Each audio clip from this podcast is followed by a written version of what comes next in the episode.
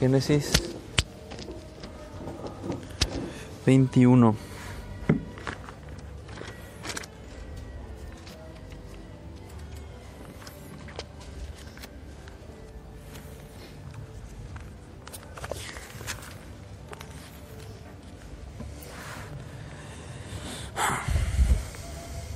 Vamos a leer los primeros siete versículos, pero vamos a estar viendo un poquito más.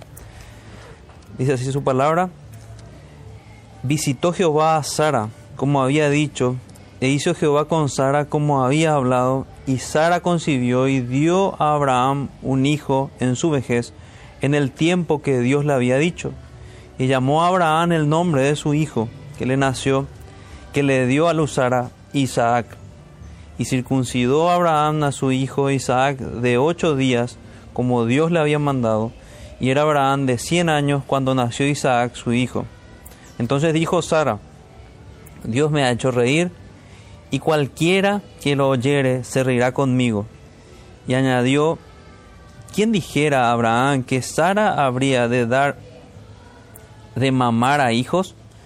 Pues le he dado un hijo en su vejez. Amén. Dios bendiga su, su palabra en esta hora. Tomen asiento, hermanos. Vamos a orar también para que el Señor nos acompañe y que nos hable. Padre nuestro que estás en los cielos, nos dirigimos a ti, Señor, para rogarte tu favor, para que nos acompañes a todos, Señor, para que nos hables directamente a nuestros corazones con tu palabra, que en esta tarde podamos tomar consejo para nuestra vida diaria, que nuestra mente y nuestro corazón sean impactados, Señor, con, con tus sanas palabras. Nos encomendamos a ti y al poder de tu Espíritu Santo, a tu favor, Señor, en el nombre de Jesús, nuestro bendito Salvador. Amén.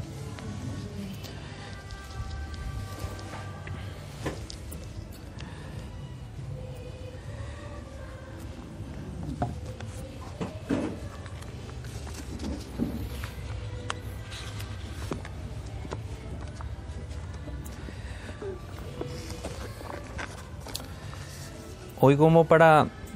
Me costó un poco encontrar un título por porque la porción da para varios sermones en realidad. Pero el ejercicio que, que vamos a hacer juntos, ustedes conmigo, y con la ayuda del Señor, es tratar de ver en unidad esas tres historias que vemos en el capítulo 21. Y el título busca, busca unir eso. Entonces, vamos a ver el cumplimiento de la promesa, pruebas y madurez. O sea, cumplimiento de la promesa, pruebas y madurez. ¿Y por qué estos títulos? Porque es lo, lo, primero que vemos es, al fin llega la promesa a Abraham, llega el nacimiento de Isaac, y vemos pruebas en la vida de Abraham, ¿cierto? Habíamos visto pruebas en su vida ya antes. ¿Y por qué decimos madurez? Finalmente, porque es el camino de la madurez, el crecimiento del creyente Abraham.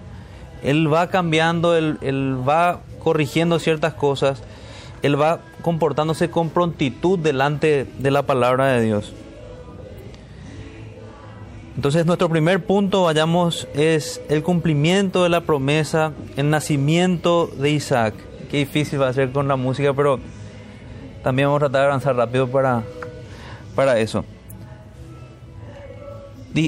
No sé si solemos decir constantemente, tanto el pastor, el hermano Francisco, que la, la historia bíblica es una gran historia, que nos habla de Jesucristo. O sea, al ver este pasaje no podemos dejar de, de, ver a Cristo. Cristo está en este pasaje y de hecho lo vemos prefigurado, lo vemos tipificado, se dice también, de, de muchas maneras en el, en el pasaje. Y quiero tomar un texto de sentimientos similares, pero yo creo que mucho más, mucho más grandes de, parte de Simeón, un sumo sacerdote, cuando toma en sus manos no a Isaac, sino que toma en sus manos al Señor Jesucristo. Eso lo vemos en Lucas, desde el, desde el capítulo 20, 29, un poquito antes voy a leer 26. Y le había sido revelado por el Espíritu Santo que no vería la muerte antes que viese al ungido del Señor. Y movido por el Espíritu vino al templo. Y cuando los padres del niño Jesús lo trajeron al templo para hacer por él conforme el rito de la ley, él le tomó en sus brazos y bendijo a Dios diciendo, Ahora Señor, despide a tu siervo en paz, conforme a tu palabra, porque han visto mis ojos tu salvación, la cual has preparado en presencia de todos los pueblos, luz para revelación de los gentiles y gloria de tu pueblo Israel. O sea, el gozo de tener al Señor Jesucristo, a la salvación de Israel. Y ciertamente él, entendiendo el cumplimiento de su palabra revelada, él dice, despide a tu siervo, llegó el momento. He visto la salvación de Israel. La promesa de Isaac finalmente apunta al Señor Jesucristo. Y la promesa del nacimiento de Isaac es una promesa particular para, para Abraham. Su esposa, una mujer estéril, da a luz a un hijo. Y, y en, un, en un contexto totalmente milagroso. Entonces vayamos directamente a este primer punto que es el de la promesa. Voy a abrir esta también aquí. El cumplimiento de la promesa, el nacimiento de Isaac.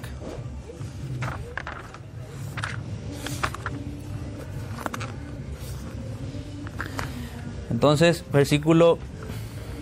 A ver. Versículo 1, visitó Jehová a Sara, como había dicho, e hizo Jehová con Sara como había hablado. Impresionante cómo la escritura del Señor mismo hace énfasis en que su palabra se cumplió.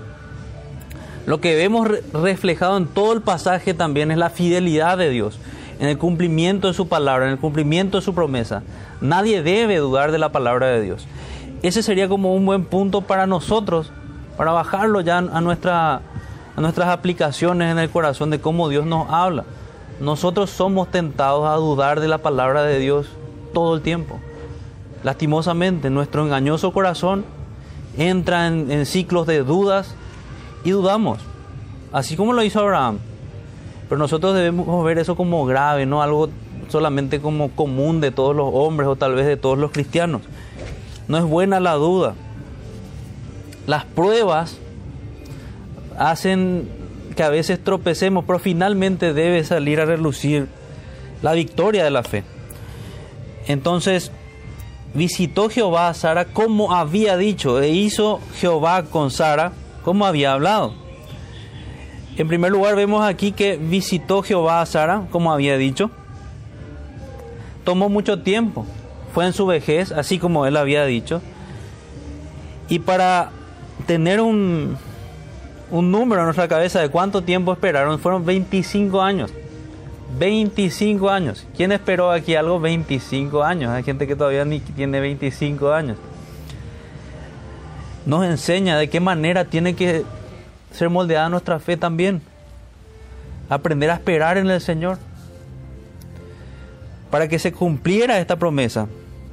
Esperó 25 años.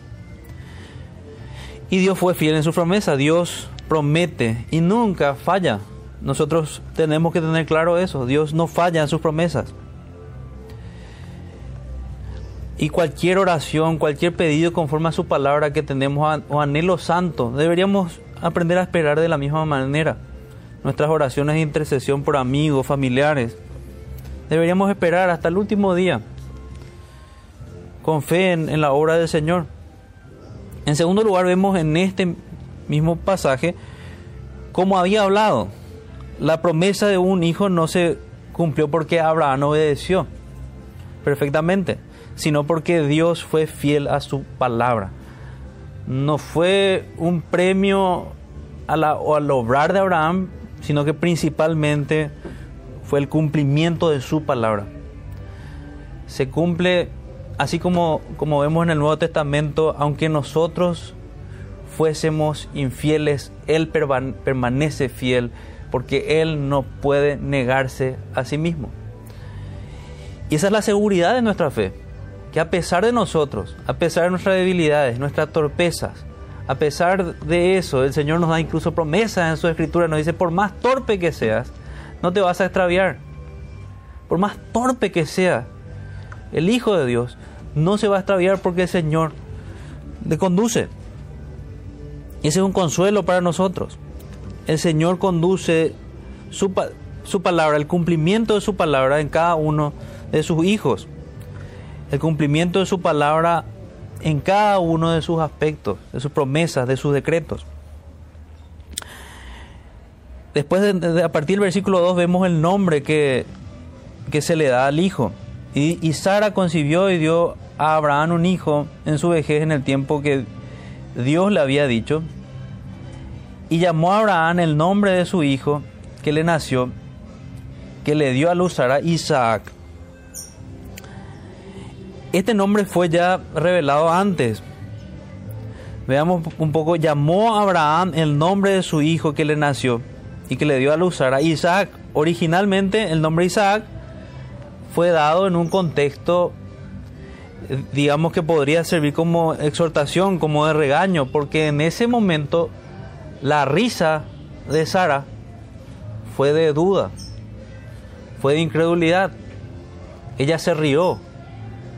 Recuerdo que el nombre Isaac significa eso, significa risa. Y, y viene a representar para ellos ambas cosas.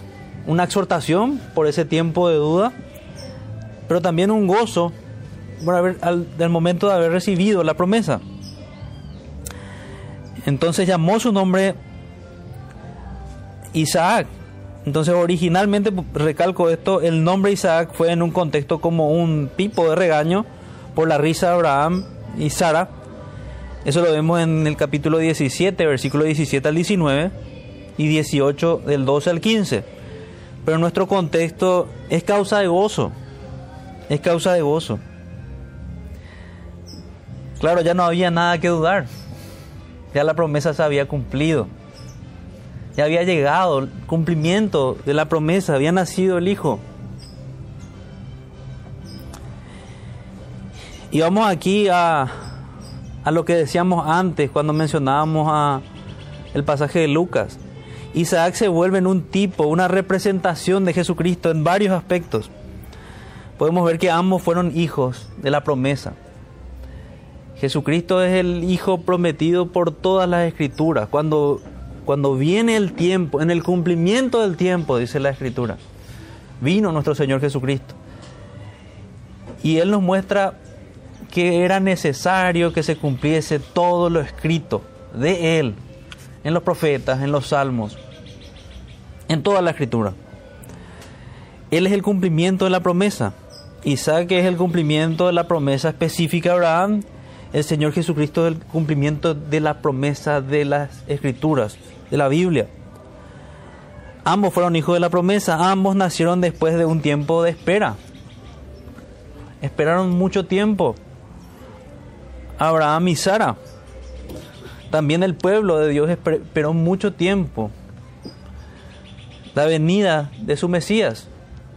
Y hoy nos toca también, si bien el cumplimiento del la inauguración del pacto de gracia, con la venida de nuestro Señor Jesucristo, el nacimiento de nuestro Señor, su obra está cumplida. Ahora el pueblo de Dios anhela su regreso y dice, ven Señor Jesús. Y seguimos aguardando. Y eso es producto de mucha incredulidad de mucha gente. Mucha gente dice, ¿hace cuánto tiempo dijo el Señor Jesús eso? Que vendría pronto. Lo que pasa es que nosotros no debemos ser como los incrédulos que toman su, palabra como, como tardanza o como falible. Nosotros sabemos que a su tiempo, en el tiempo exacto que el Señor estableció, Él va a venir. Va a venir a establecer juicio y va a venir a, a separar el trigo, la cizaña, las ovejas de los cabritos. Va a ocurrir y nosotros como creyentes debemos anhelar ese gran día en el cual todo va a ser disipado, toda duda va a ser disipada, toda lágrima va a ser enjugada y vamos a estar en, comunión con nuestro Dios. Entonces, volviendo a estas comparaciones, ambos nacieron después de un tiempo de espera, ambas madres fueron aseguradas de la omnipotencia de Dios. Ahí quiero que, que vayamos a, a Génesis 18, 13 y 14.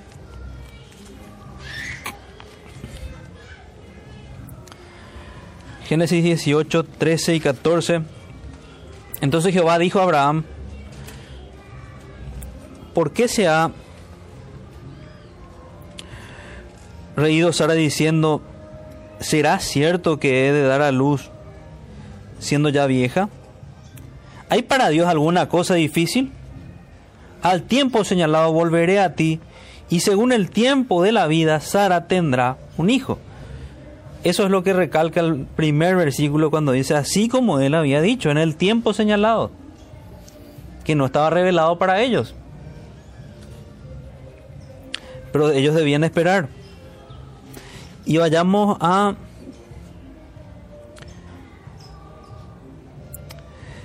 Lucas 1.34. Recuerden esa pregunta. ¿Hay alguna cosa difícil para Dios?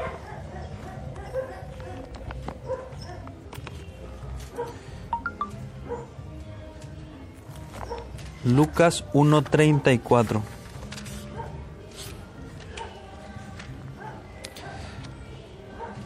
Entonces María dijo al ángel, ¿cómo será esto? Pues no conozco varón.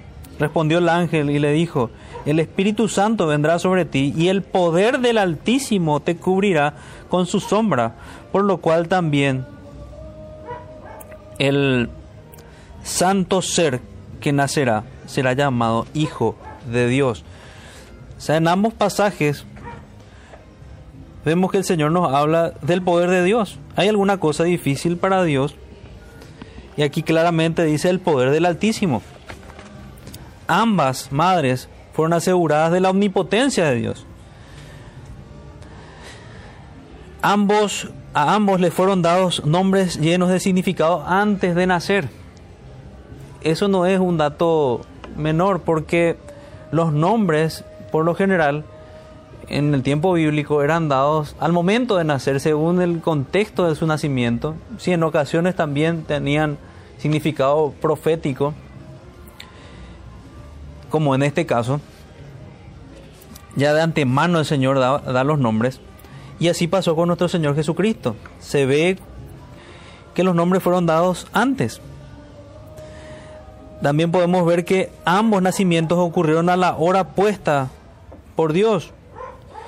Eso lo leímos en el, en el versículo 2. Sara concibió y dio a luz a Abraham un hijo en su vejez, en el tiempo que Dios le había dicho. Y lo mismo vemos en Gálatas 4:4.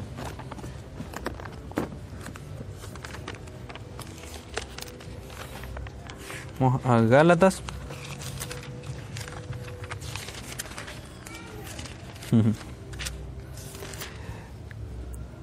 Gálatas 4:4. Pero cuando vino el cumplimiento del tiempo, Dios envió a su Hijo, nacido de mujer y nacido bajo la ley. Cuando vino el cumplimiento del tiempo, para que redimiese a los que estaban bajo la ley, a fin de que recibiésemos la adopción de hijos. Entonces ambos nacimientos ocurrieron a la hora puesta por Dios, ambos nacimientos fueron milagrosos uno en el tiempo, en su vejez, una y otra vez nuestro texto nos dice en su vejez, en el tiempo 90 años, 100 años. Era imposible, naturalmente, que tuvieran un hijo. Pero el Señor se encargó de revitalizar a ambos para que tuviesen un hijo. En el caso de nuestro Señor Jesucristo, ni siquiera María había conocido a su esposo. Así que de esta manera el Señor iba preparando a, su pueblo para lo que iba a hacer. O sea, el milagro que ellos vieron con el Señor Jesucristo no era del todo extraño para ellos. Ellos ya tenían anticipos de aquel milagro que el Señor iba a hacer, de la manera en la cual el Salvador iba a entrar al mundo. Ambos nacimientos fueron acompañados por el gozo. Eso lo vimos en nuestro versículo 6. Entonces dijo Sara, Dios me ha hecho reír y cualquiera que lo oyere se reirá conmigo. Pero también lo vimos en Lucas 1.46, 47, 2, 10 al 11, vemos palabras llenas de gozo, llenas de gozo por el cumplimiento de la promesa. Vamos a Lucas que, que nos comunique ese, ese gozo, la santa palabra de Dios. Lucas 1.46.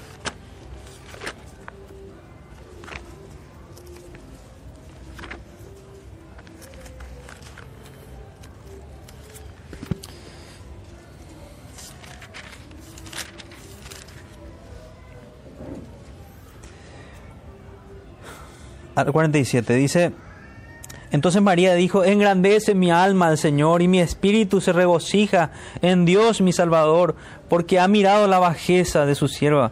Pues he aquí, desde ahora me dirán, bienaventuradas, bienaventuradas todas las generaciones. Fíjense lo parecido que es también parecida la declaración que hace María con la declaración que hace Sara. En el versículo 7 Sara dice, ¿Quién dijera a Abraham que Sara habría de dar de, dar de mamar hijos? En el versículo 6 en realidad dice, Dios me ha hecho reír y cualquiera que lo oyere se reirá conmigo. Muy similar a lo que dice María aquí. Desde ahora me dirán bienaventuradas todas las generaciones. Amén. Y claro que sí, es bienaventurada. El Salvador vino providencialmente de su vientre. Capítulo 2, versículo 10 al 11. Pero el ángel les dijo, no temáis, porque he aquí os doy nuevas de gran gozo que será para todo el pueblo, que ha nacido hoy en la ciudad de David un Salvador, que es Cristo el Señor. Cristo el Señor. Vayamos a nuestra segunda parte, la que titulé como pruebas. Recuerden que todo el texto este nos muestra cumplimiento de la promesa, lo que vimos aquí. Pruebas, pruebas están a la luz, perdón, a lo largo de toda la vida de todo creyente. Un hermano decía que, que incluso este momento en el cual están viviendo ellos viene a ser como una joya dentro del pasaje de la vida de Abraham.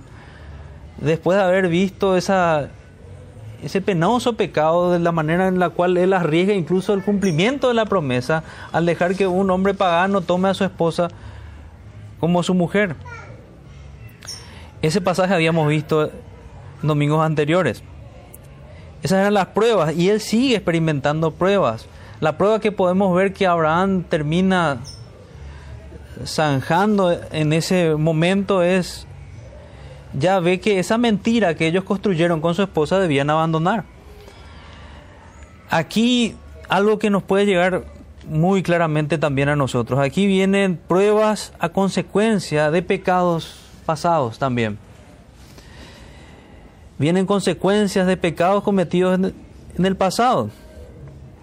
Y nosotros debemos entender que nuestros pecados hoy van a tener muy probablemente consecuencias en el futuro. Dios se encarga de enseñarnos a nosotros de, esta manera. Por eso debemos temer y conducirnos, como dice la Escritura, con temor todo el tiempo de nuestra peregrinación. No sea que llevemos pérdidas, como fue el caso que ya estudiamos, el caso de Lot.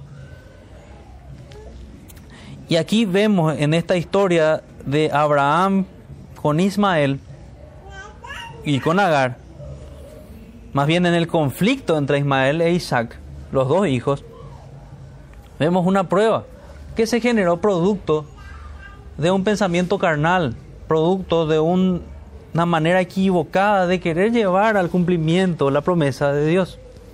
Porque recuerden que ellos quisieron, creyeron que Dios se equivocó y en realidad Ismael, o sea, el hijo de la promesa tenía que venir por medio de la esclava. Y en el versículo 8 vemos que Sara quiere que Abraham eche fuera a Agar e Ismael. Y dice, y creció el niño y fue destetado, e hizo Abraham gran banquete el día que fue destetado Isaac, y vio Sara que el hijo de Agar la egipcia, el cual ésta le había dado a luz a Abraham, se burlaba de su hijo Isaac. Por tanto, dijo Abraham, echa a esta sierva y a su hijo, porque el hijo de esta sierva no ha, no ha de heredar con Isaac mi hijo. Este dicho pareció grave en gran manera a Abraham a causa de su hijo. Veamos en primer lugar, y creció el niño y fue destetado. ¿De qué estamos hablando aquí? Estamos hablando del niño Isaac. El niño Isaac, como detalles que podemos tomar, cuánto tiempo había pasado, cuánto tiempo probablemente tenía Isaac, porque ese es el dato que nos aporta el texto. Eh, tenemos que ir dentro del, del, criterio de varios comentaristas. Algunos piensan que, que, dicen que en aquel tiempo los niños no se destetaban hasta los 12 años. parece difícil, pero hay comentaristas que dicen eso, otros hasta los 5, pero los estudios más confiables hablan que era la edad de 3 años. 3, 2 años, dicen otros muy probablemente tenía tres años Isaac. Tres años y su hermano mayor, recuerden lo que, lo que leímos recién, se burlaba de él. El otro, Ismael, era un adolescente, probablemente 14, 16 años. Y vio Sara que el hijo de Agar se burlaba. Este conflicto entre los dos hijos fue casi inevitable, aunque había aproximadamente 13 años de diferencia, para Abraham fue difícil estar del lado de Sara porque no quería rechazar a su hijo Ismael. Y a partir de aquí ya vemos lo que el pueblo de Israel, quien recalcamos siempre, que quienes fueron los primeros receptores de estas palabras de Génesis, escritas por, por la pluma de, de Moisés, ya estaba viendo de dónde surgía esa rivalidad con, los ismaelitas. Y desde muy joven ya vemos que Ismael, crecido en, en, esa adolescencia que tenía, ya se lo veía como alguien peligroso para, para Isaac. Veamos algunos textos que nos, que nos ayudan la escritura misma utiliza esa comparación para hablarnos espiritualmente. Gálatas 4, 22 al 29 describe una aplicación espiritual de este conflicto entre Isaac e Ismael. Isaac el hijo de la promesa e Ismael el hijo nacido por la carne. Vayamos a Gálatas 4, 22 al 29.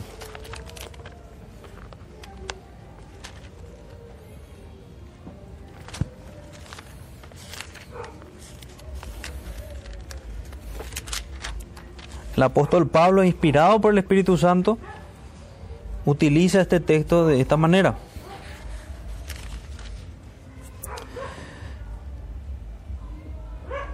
Porque está escrito que Abraham tuvo dos hijos, uno de la esclava, el otro de la libre. Pero el de la esclava nació según la carne, más el de la libre por la promesa, por lo cual es una alegoría pues estas mujeres son los dos pactos. El uno proviene del monte Sinaí, el cual da hijos para esclavitud. Este es Agar, porque Agar es el monte Sinaí en Arabia y corresponde a la Jerusalén actual, pues ésta, junto con sus hijos, está en esclavitud.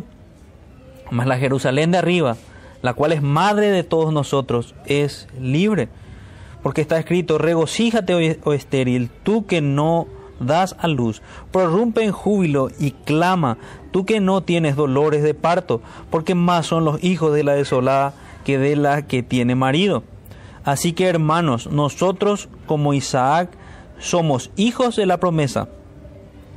Pero como entonces el que había nacido según la carne perseguía al que había nacido según el Espíritu, así también ahora, hay enemistad. Hay dos grupos nada más en la humanidad delante de Dios. Están los hijos de la carne, están los hijos del Señor y están los que siguen sus deseos. Los que están en el, pacto de gracia, podemos decir, y los que están en el pacto de obras, los que quieren ir al cielo por sus obras y los que quieren ir al cielo y entienden que solamente se puede entrar al cielo por las obras de Cristo. Eso es lo que nos resume esta bella doctrina de los pactos de Dios. Y no tendremos tiempo para desarrollarla en más detalle, pero básicamente es eso. Dios demanda al hombre que obedezca perfectamente para que viva. El hombre no puede cumplir eso. Eso se da en el jardín de Edén. Y para que nosotros podamos ser salvados, vino un segundo Adán a cumplir perfectamente las demandas de aquel pacto. Porque Dios no es que pasó por alto aquel pacto. Y ese cumplimiento hecho por nuestro Señor Jesucristo es lo que nos trae los beneficios de la salvación a nosotros.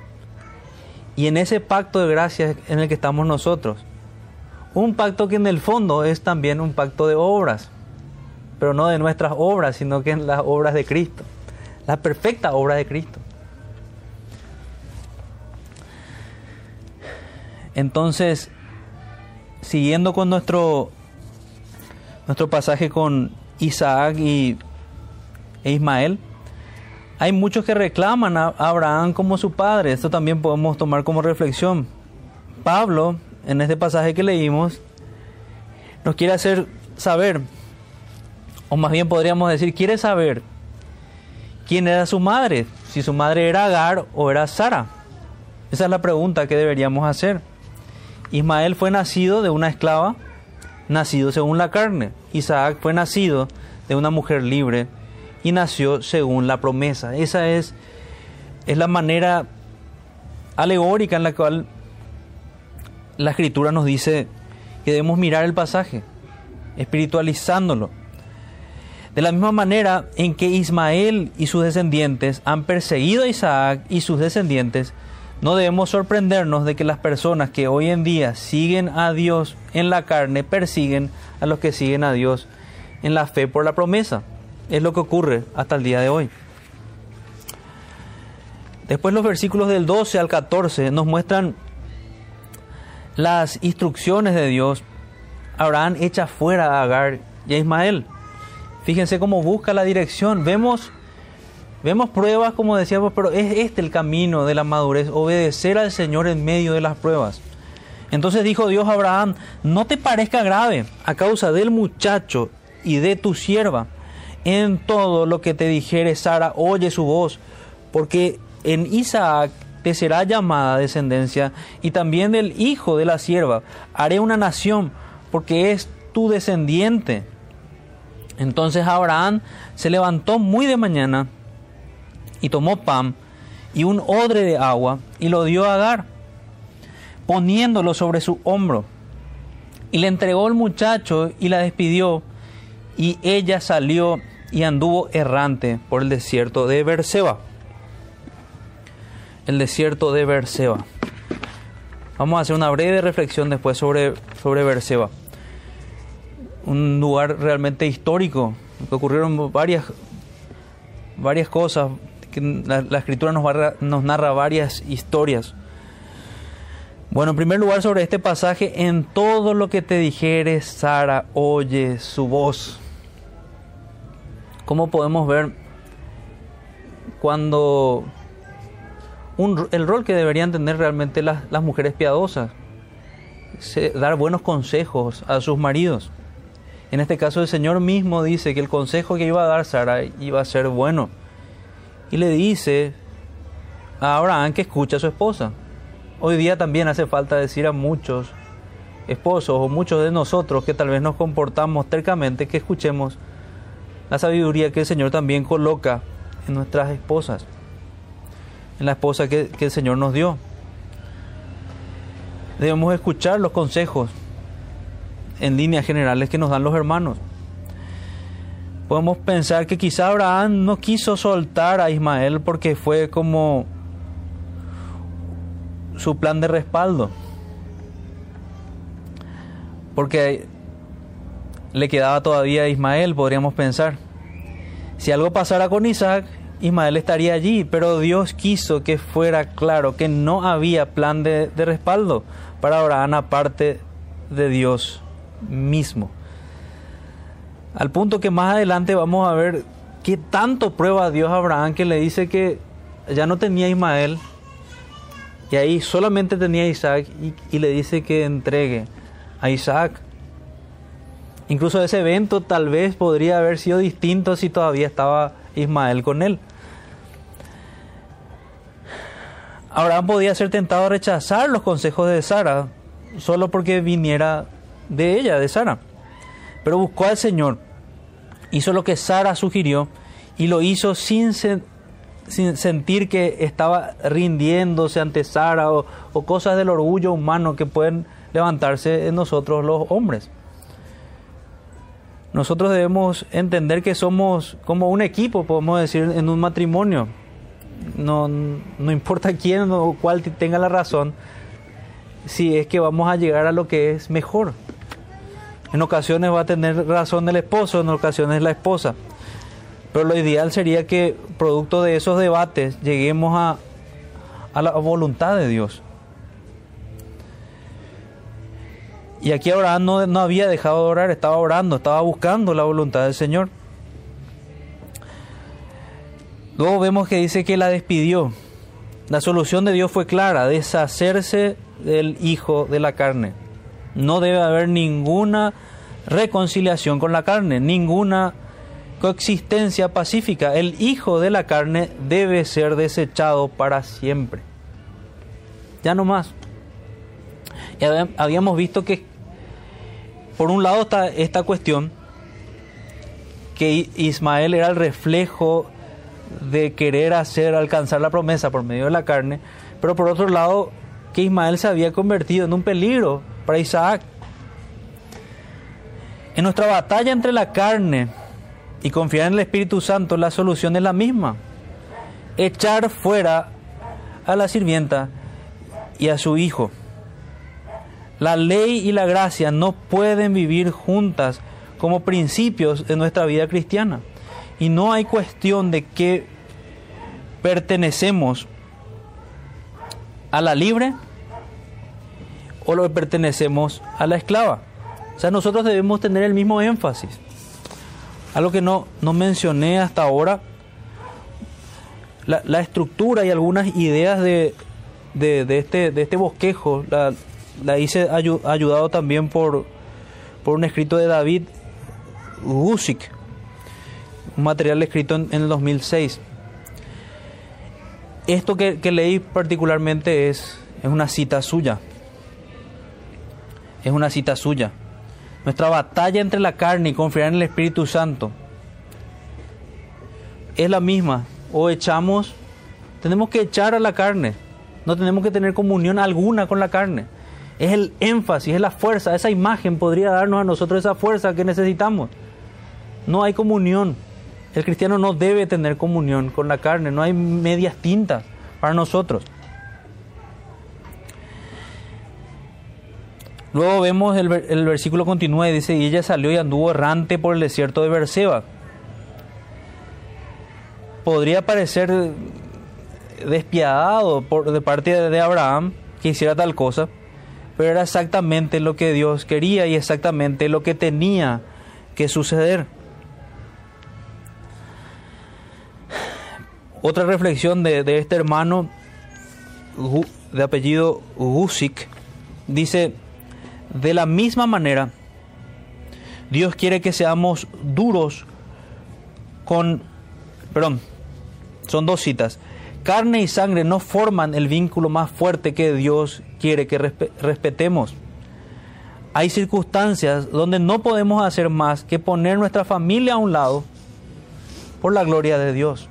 Eso también aprendemos de este pasaje. Muchos de nosotros sufrimos también esto. Pero fue la decisión que tuvo que tomar también Abraham. Este hijo estaba generando un peligro para su vida espiritual. Y nosotros también tomamos decisiones similares. Hay veces que nos separamos de familiares porque son un peligro para nuestra vida espiritual, porque no edifican,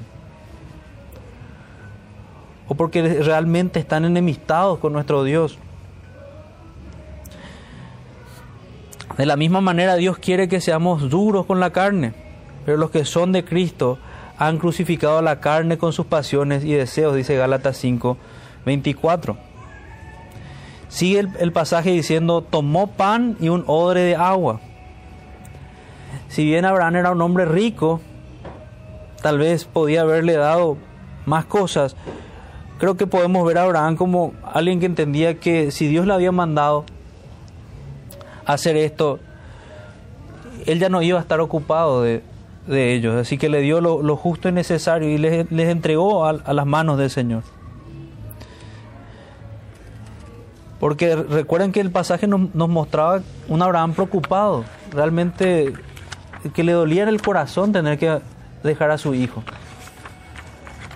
Pero es lo que tuvo que hacer, dejarlo ir. Echarlo en un sentido con su, con su madre. Vemos aquí también que parte de esas preocupaciones de Abraham, y, y el mismo pasaje nos, nos cuenta, nos narra eso, son atendidas, porque Dios preserva a Ismael y a Agar en el desierto.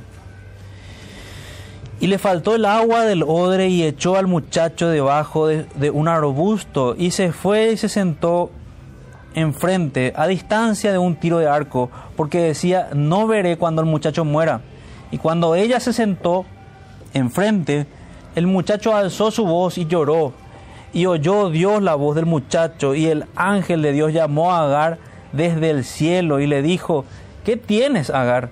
No temas porque Dios ha oído la voz del muchacho en donde está. Levántate, alza al muchacho y sosténlo con tu mano, porque yo haré de él una gran nación.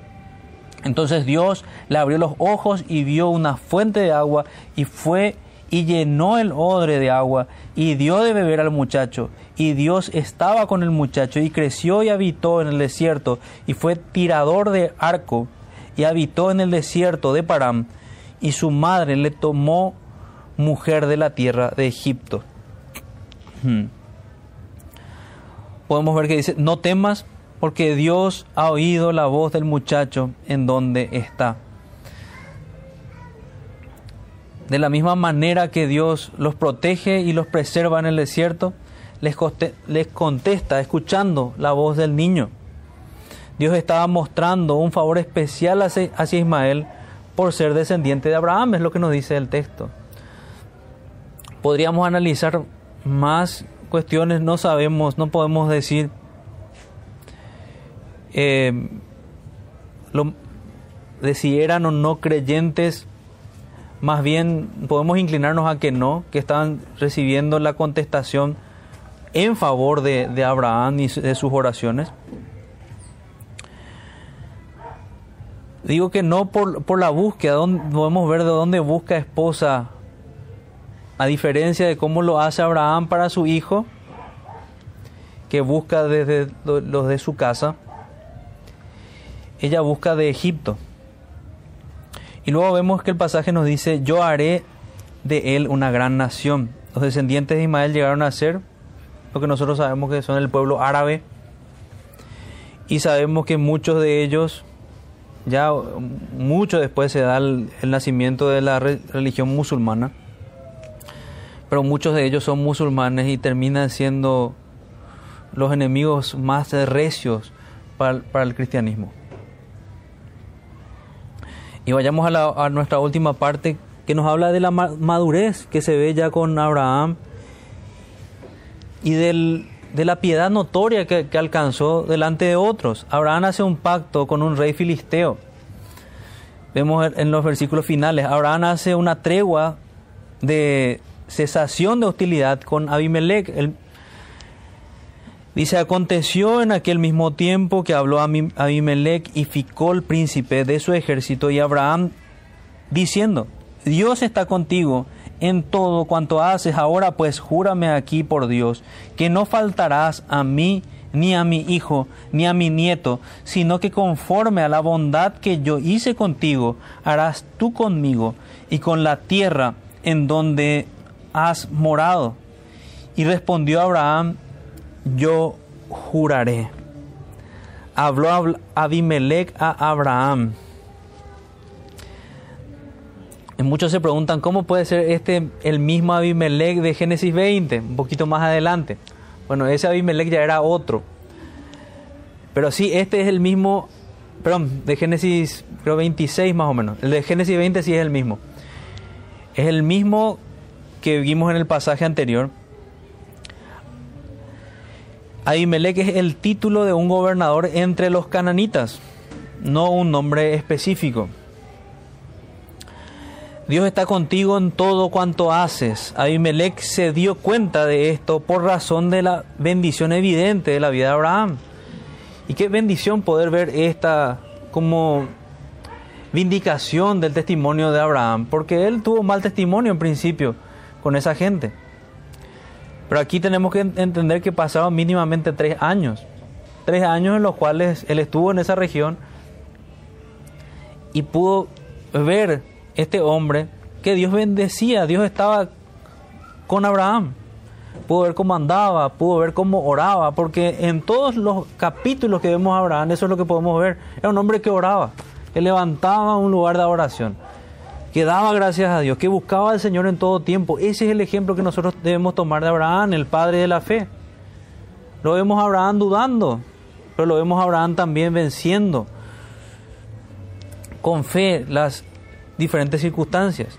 Y es ese ejemplo que debemos tomar nosotros. Tenemos que tener esperanza de que así como Dios guió a Abraham, nos guía también a nosotros. Si le buscamos con el mismo tesón, con la misma fuerza. Entonces, Dios está contigo en todo cuanto haces. Es ya lo que dice Abimelech. O sea, de un mentiroso y de un hombre que descuidó a su mujer, pasó a ser esto, un, hombre que caminaba con Dios, es la descripción que, que hace. Abimelech se dio cuenta de esto por razón de la bendición evidente en la vida de Abraham. ¿Será que la gente puede decir lo mismo de nosotros? ¿Que quiere realmente hacer acuerdos con nosotros porque Dios está con nosotros? ¿Porque ve que andamos de manera diferente? Qué lindo sería realmente que, que fuera así. Él es una persona honrada, es una persona honesta y además se ve que sobre él está la bendición de Dios. Génesis 21, 25 al 31, al cambio de la tregua, Abraham arregla una discusión acerca de un pozo importante. Y Abraham reconvino a Abimelech a causa de un pozo de agua que, que los siervos de Abimelech le habían quitado y respondió a Abimelech, no sé quién haya hecho esto, ni tampoco tú me lo hiciste saber, ni yo lo he oído hasta hoy. Y tomó Abraham ovejas y vacas y dio a Abimelech, e hicieron ambos pacto. Entonces puso Abraham siete corderos del rebaño aparte, y dijo a Abimelech a Abraham, ¿qué significan estos siete corderos que has puesto aparte? Y él respondió, que estas siete corderas tomarás de mi mano, para que me sirvan de testimonio de que yo cavé este pozo. Por esto llamó en aquel, aquel lugar Berseba, porque allí juraron ambos. Y con, de esta manera termina nuestro, nuestro pasaje. El pasaje en el cual vimos el cumplimiento de la promesa, vimos la prueba que tiene Abraham al tener que definitivamente abandonar a Ismael y a, y a Agar. Y vemos también aquí ya un Abraham muy maduro, con un testimonio piadoso, claro, delante de los hombres. Porque es, es, también lo que vemos en una estructura un poquito más amplia, que en esta parte de la vida de Abraham vemos su relación con otras personas. Abraham invoca el nombre de Jehová. Así hicieron pacto en Berseba y se levantó Abimelech y Ficol, príncipe de su ejército, y volvieron a la tierra de los filisteos y plantó Abraham un árbol tamarisco en Berseba e invocó allí el nombre de Jehová Dios eterno y moró Abraham en tierra de los filisteos muchos días. Invocó allí el nombre de Jehová Dios eterno.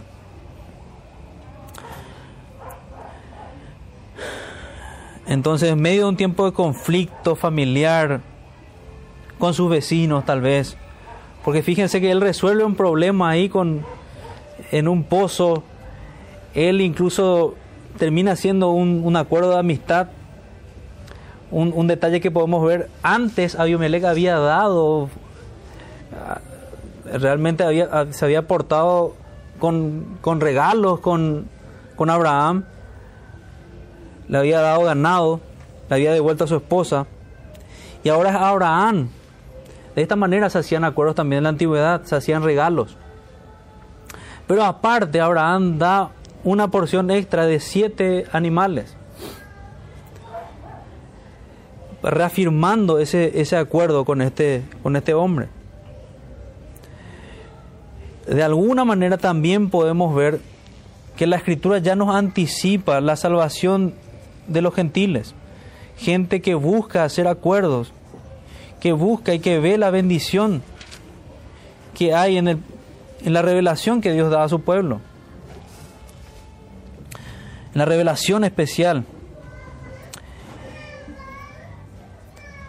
Y la última reflexión es sobre eso, cómo en medio de las pruebas nosotros podemos invocar al Señor, que es lo que hace Abraham, aún en este tiempo de conflicto en su familia y entre sus vecinos, Abraham mantuvo un caminar real y vivo con Dios. Puede que el conflicto nos aleje de Dios, pero debemos dejar que nos acerque a Él. Eso es lo que nosotros debemos aprender de todo este pasaje. Debemos aprender a tener una mirada en el Evangelio, aquella promesa que, nos da el Señor, de esa comunión eterna que, que tenemos y tendremos con Él. A deshacernos de, de todo caminar que tenga que ver con la carne y a buscar tener un testimonio vivo delante de Dios como lo tuvo, como lo tuvo Abraham.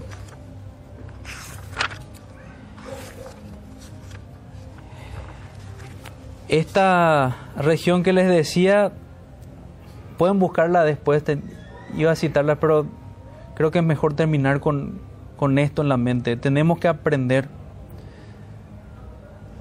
a orar en todo tiempo, a buscar al Señor en, en todas las circunstancias de nuestras vidas.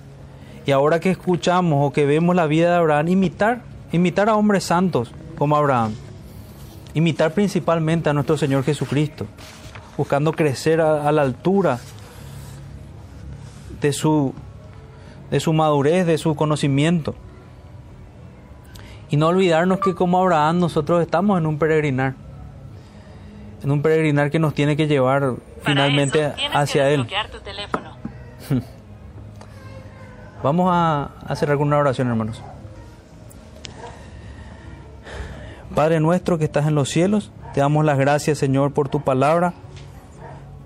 Te pedimos, Señor, que a pesar de, mis debilidades, tú puedas, que tú comuniques, Señor, correctamente tu mensaje, tu palabra, tu poder, Señor, como tú guías a tu pueblo y que cambies nuestros corazones, Señor, por medio de ella. Fortalezcas a mis hermanos, Señor, y nos ayudes a, a caminar en fe cada semana que nos toque vivir, cada día, cada hora que nos toque vivir en este, en este mundo, hasta que estemos en plena seguridad contigo, Señor.